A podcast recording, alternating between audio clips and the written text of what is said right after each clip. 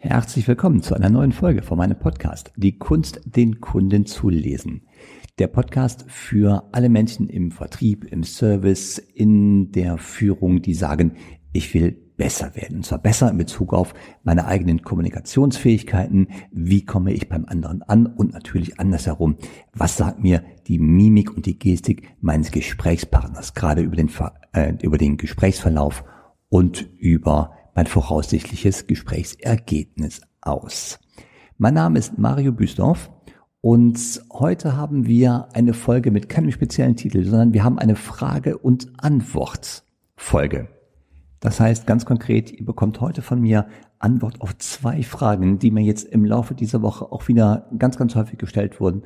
Und zwar in Seminaren, die ich gebe. Und das sind zwei Fragen, es sind ganz viele Fragen, aber zwei Fragen habe ich mir für diesen Podcast rausgenommen. Und zwar sind das Fragen, die gehäuft vorkommen, wo ich mich schon fast darauf verlassen kann, wenn ich eine neue Gruppe äh, sehe, um mit diesem Beginn zu arbeiten, dann kommen diese Fragen mit Sicherheit im Laufe unserer Zusammenarbeit.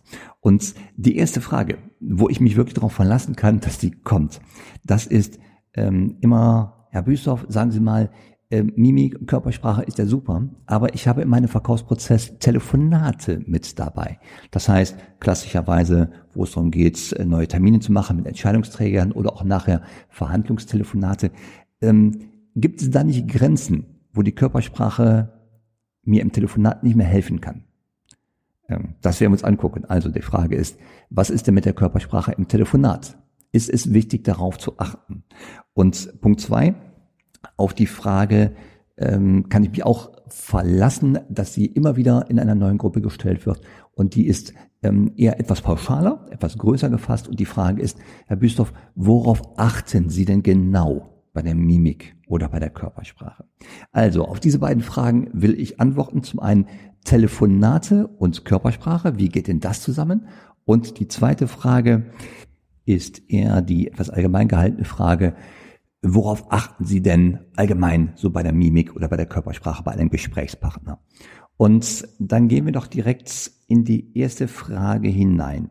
Und zwar die Frage nach Telefon und Körpersprache. Wie geht denn das zusammen? Gibt es da Grenzen oder gibt es Punkte, die trotzdem wichtig sind, obwohl man den Gesprächspartner nicht sieht? Erstmal grundsätzlich. Körpersprache am Telefon ist natürlich nicht sichtbar also sichtbar, aber sie ist hörbar. Und was ich nicht sehe bei einem Telefonat, ist natürlich die Mimik und die Gestik meines Gegenübers. Es sei denn, ich habe ein Videotelefonat äh, oder eine Videokonferenz. Da kann ich natürlich die Mimik und die Gestik auch beobachten, eher die Gestik, die Mimik, und das wissen die Leute, die in Seminaren bei mir sind, die Mimik ähm, ist ja auch ein sehr großer Bereich. Wir legen Wert auf die Beobachtung der sehr schnellen Signale in der Mimik.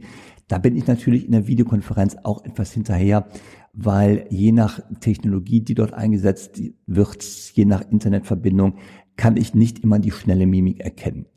So, was mir aber bleibt, ist die Stimme und der Sprechstil. Und das ist auch ein Teil der Körpersprache.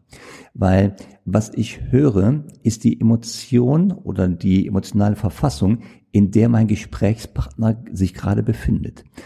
Wenn ihr euch vorstellt, ihr sitzt ähm, oder zwei Möglichkeiten. Das eine ist, ihr sitzt im Schreibtischstuhl und ein bisschen von übergebeugt, vielleicht sogar mit den Ellbogen auf dem Tisch abgestützt, habt den Hörer in der Hand und telefoniert. Dann ist das so eine Haltung, die uns keine freie Atmung, keine richtig freie Atmung erlaubt. Und das könnte dazu führen, dass die Stimme etwas nach oben geht, einfach aus dem Grund, weil unser Kehlkopf hier etwas eingeengt wird. Und ich mache das gerade hier so am Mikrofon nach. Ich weiß nicht, ob man das hören kann.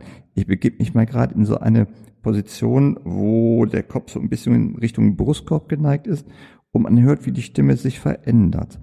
Und das ist natürlich etwas, was ich beim Telefonat höre. Zur Bedeutung komme ich gleich. Das andere, die andere Position, die ihr euch vielleicht gerade mal vorstellen könnt, ist, stellt euch mal ganz gerade. Und ganz gerade stehen heißt wirklich Bauch rein, Brust raus und vor allem aufrechte Haltung. Und aufrechte Haltung geht ja, indem ich mir vielleicht dieses Bild kurz in Erinnerung rufe. Ich habe einen kleinen Faden, einen elastischen Faden am höchsten Punkt des Hinterkopfes und der ist so oben Richtung Himmel gerichtet, ganz gerade und ist sogar vielleicht im Himmel aufgehangen und wie so ein kleines Gummiband zieht dieser Faden mich nach oben. Und allein mit dieser Vorstellung, dass dieser Faden mich gerade nach oben in die senkrechte Haltung bringt oder zieht, ob das jetzt im Sitzen ist oder im Stehen, das spielt keine Rolle. Da kommt automatisch der Oberkörper mehr nach oben, der Kopf wird gerader und ich habe eine ganz aufrechte Position, in der ich mich gerade befinde. Und das kann ich hören, indem die Stimme druckvoller und kraftvoller wird. Also einmal zum Vergleich die Stimme, wenn ich komplett gerade stehe, kraftvoll und mit Druck. Und das andere mache ich jetzt mal, wenn ich so den Kopf ein bisschen Richtung Brustkorb neige, dann wird die Stimme gepresst und ist auch nicht mehr so kräftig. Und die Wirkung ist ja immer die wichtige, die Wirkung auf unseren Gesprächspartner. Wenn die Stimme auch noch hoch geht dabei, ähm, eine steigende Stimme ist schon mal ein Signal für Angst. Ähm, vielleicht hat der eine oder andere noch so, jetzt kommt gerade Halloween, ist bald vor im Kalender vor der Türe. Und wenn der eine oder andere mal an so Halloween-Scherze denkt, wo man erschrocken wird und Angst verspürt, dann geht die Stimme sofort nach oben. Und das ist natürlich ein Extrembeispiel, aber im Telefonat genau das Gleiche. Äh, eine hohe Stimme drückt Unsicherheit aus. Und das im Telefonat kann ich überhaupt nicht brauchen. Was ich im Telefonat brauche, ist vor allem in der Akquise. Wenn ich einen Termin mache bei vielleicht einem Kunden, den ich vorher noch nie gesehen habe, dann muss ich eine ruhige, souveräne und gelassene Stimme haben. Und das kriege ich nur hin, wenn ich auch wirklich gerade sitze. Oder nicht nur kriege ich das so hin, aber gerade sitzen ist ein wesentliches äh, eine wesentliche Voraussetzung dafür, dass ich auch eine kräftige Stimme habe. Ansonsten, wenn ich so ein bisschen eingefallen da am Schreibtisch sitze, dann funktioniert das mit Sicherheit nicht. Und da ist der Punkt, wo die Körpersprache, wo unsere eigene Körpersprache natürlich eine Rolle spielt. Also Punkt eins: aufrecht sitzen oder stehen beim Telefonieren. Und dann hat ihr auch den Druck in der Stimme, den er braucht, um zu überzeugen. Die zweite Frage, ähm, worauf achte ich denn im Allgemeinen bei Gestik und Mimik bei meinem Gesprächspartner? Das ist eine Frage, die meist zu Beginn oder bis zur ersten Pause in den Veranstaltungen gestellt wird. Und da kann ich antworten, sind in der Regel drei große Dinge, auf die ich achte ohne jetzt auf die einzelnen Emotionen einzugehen, die wir natürlich sehen können, wenn wir genau hinschauen. Das eine ist, was ich bei meinem Gesprächspartner immer feststelle, ist natürlich die Baseline ganz am Anfang, um zu gucken, wie ist der emotionale Nullausdruck, wie ist so die Ruheposition der Emotionen im Gesicht des anderen und dann geht es los. Abweichungen davon nehme ich wahr. Und zwar als Emotionen, wenn sie sich als Emotionen zeigen. Weil Emotionen sind für mich im Gespräch die Leitplanken, die mir zeigen, ob ich auf dem richtigen Weg bin. Das ist so, stellt euch vor, wie ein, äh, wie ein Pilot im Flugzeuge wissen muss, wie ist denn meine Flughöhe, wie ist die Windrichtung, steige ich oder falle ich gerade von der Höhe, wie ist meine Geschwindigkeit. Das sind so drei, vier, fünf Parameter, die muss ich immer im Blick haben und dann weiß ich, wie mein Flug wird. Das gleiche ist hier in der Körpersprache. Ich muss die Nulllinie sehen, die Baseline und ich muss dann natürlich Abweichungen wahrnehmen, um dann sicherzustellen, dass die Emotionen meines Gesprächspartners auch zum Gesprächsverlauf passen und vor allem zu dem äh, zu der gewünschten, von mir gewünschten Gesprächsrichtung, die das Gespräch nehmen soll.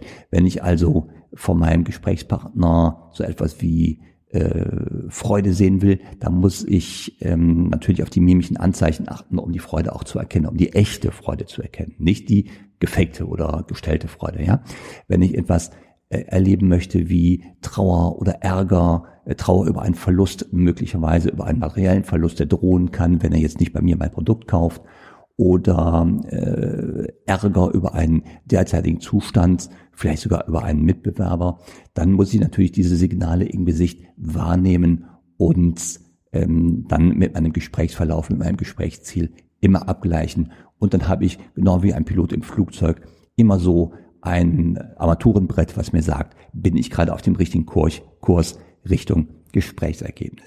Also die Baseline und natürlich abweichend davon die Emotionen. Das ist das Erste, was ich so ähm, wahrnehme bei einem Gesprächspartner. Und die Emotionen haben noch einen anderen Vorteil. Sie geben mir, wenn ich das Gespräch richtig steuere, von meiner Fragestellung, geben mir die Emotionen auch Hinweise auf die Werte meines Gesprächspartners. uns die Werte des Gesprächspartners zu äh, wissen, zu kennen und zu verstehen. Das ist, glaube ich, der, äh, einer der größten Einflussfaktoren auf das Gesprächsergebnis nachher, äh, die dafür sorgen, also wenn wir die gleichen Werte haben, haben wir eine Wellenlänge, ja, eine gemeinsame Wellenlänge und der Gesprächspartner fühlt sich bei uns gut aufgehoben, der vertraut uns. Also die Werte müssen wir kennen unseres Gesprächspartners und da geben uns natürlich die Emotionen einen ganz, ganz wertvollen Hinweis auf diese Werte. Worauf ich natürlich noch achte, sind Stresssignale. Es gibt Signale in der Mimik und auch in der Gestik, die uns auf Stress schließen lassen. Stress ist natürlich etwas, was ich in einem Verkaufs- oder Servicegespräch oder Führungsgespräch nicht haben will, es sei denn, ich provoziere das gerade absichtlich. Und ähm, die Stresssignale zu erkennen ist wichtig, weil dann kann ich gegensteuern und kann das Gespräch so führen, dass ich die Stresssituation, den, die Ursache für den Stress erkenne bei meinem Gesprächspartner und den Stress dann möglichst auch herausnehme aus dem Gespräch. Weil ich will ja eine wertschätzende Gesprächsatmosphäre, wo wir nachher uns gegenseitig vertrauen können. Und das dritte, worauf ich immer achte, sind Einwandsignale. Es gibt klare Signale in der Mimik und in der Gestik, die jetzt keiner Emotion zugeordnet sind, die aber uns einen sehr starken Hinweis darauf geben, dass unser Gesprächspartner gerade unausgesprochene Einwände hat. Das heißt, das sind die Einwände, die er zwar denkt oder fühlt, also das Bauchgefühl ist hier äh, angesprochen, die er aber nicht ausspricht. Und da ist es natürlich unsere Pflicht, genau diese unausgesprochenen Einwände ans Tageslicht zu holen, damit wir dort wirklich diese wertschätzende Gesprächsatmosphäre herstellen können, damit unser Gesprächspartner nachher sagen kann, bei dem Verkäufer, bei der Verkäuferin, bei der Servicemitarbeiterin, da bin ich richtig, weil die versteht mich, die hat verstanden, worum es mir geht und was mir wichtig ist. Also unausgesprochene Einwände erkennen, das ist auch einer der sehr, sehr großen Faktoren, die nachher das Gesprächsergebnis beeinflussen. Also drei Punkte, auf die ich achte. Zum einen die Stresssignale, die zu erkennen und dann natürlich darauf zu reagieren und diese den Stress, die Ursache für den Stress abzubauen.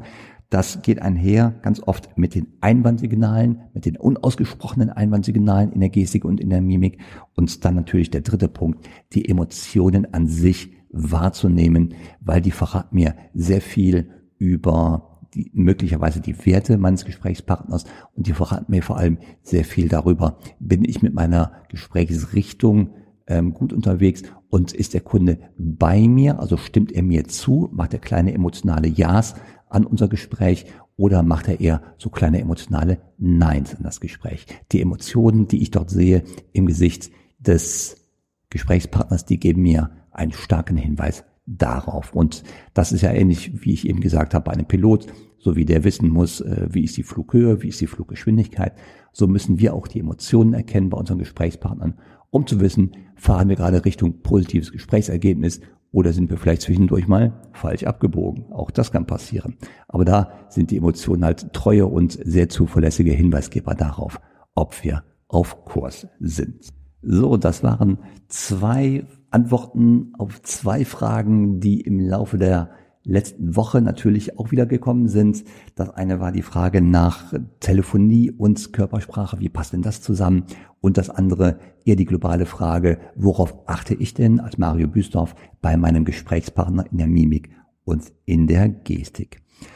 Eine andere Frage, die häufig gestellt wird, ist, bevor jemand überhaupt bei mir in ein Training reinkommt, ähm, kann man das denn auch testen, wie gut die Emotions Erkennungsfähigkeit denn überhaupt ist.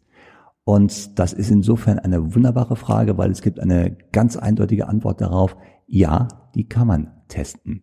Die Fähigkeiten, Emotionen zu erkennen. Das heißt, die Frage, wie gut erkennen Sie denn die Emotionen Ihrer Gesprächspartner?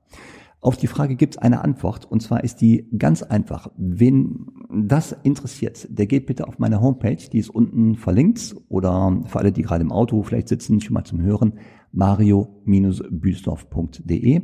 Wenn ihr auf die Homepage geht, kommt sofort nach einer Sekunde so ein kleines äh, Widget von rechts reingeschoben und da könnt ihr euch eintragen für den sogenannten READ 14 Test. Der READ 14 Test ist ein fantastisches Instrument, wissenschaftlich ähm, aufgebaut wonach ihr zwei, drei Minuten investiert in diesen kleinen Online-Test und dann bekommt ihr von mir das Ergebnis zurück, wie gut könnt ihr die Emotionen eurer Gesprächspartner erkennen. Ob das jetzt Gesprächspartner im beruflichen Kontext sind oder im privaten Kontext, spielt natürlich keine Rolle. Es geht darum, allgemein in der Kommunikation mit anderen Menschen die Emotionen zu erkennen. Und das geht wunderbar mit diesem kleinen Read 14 Test.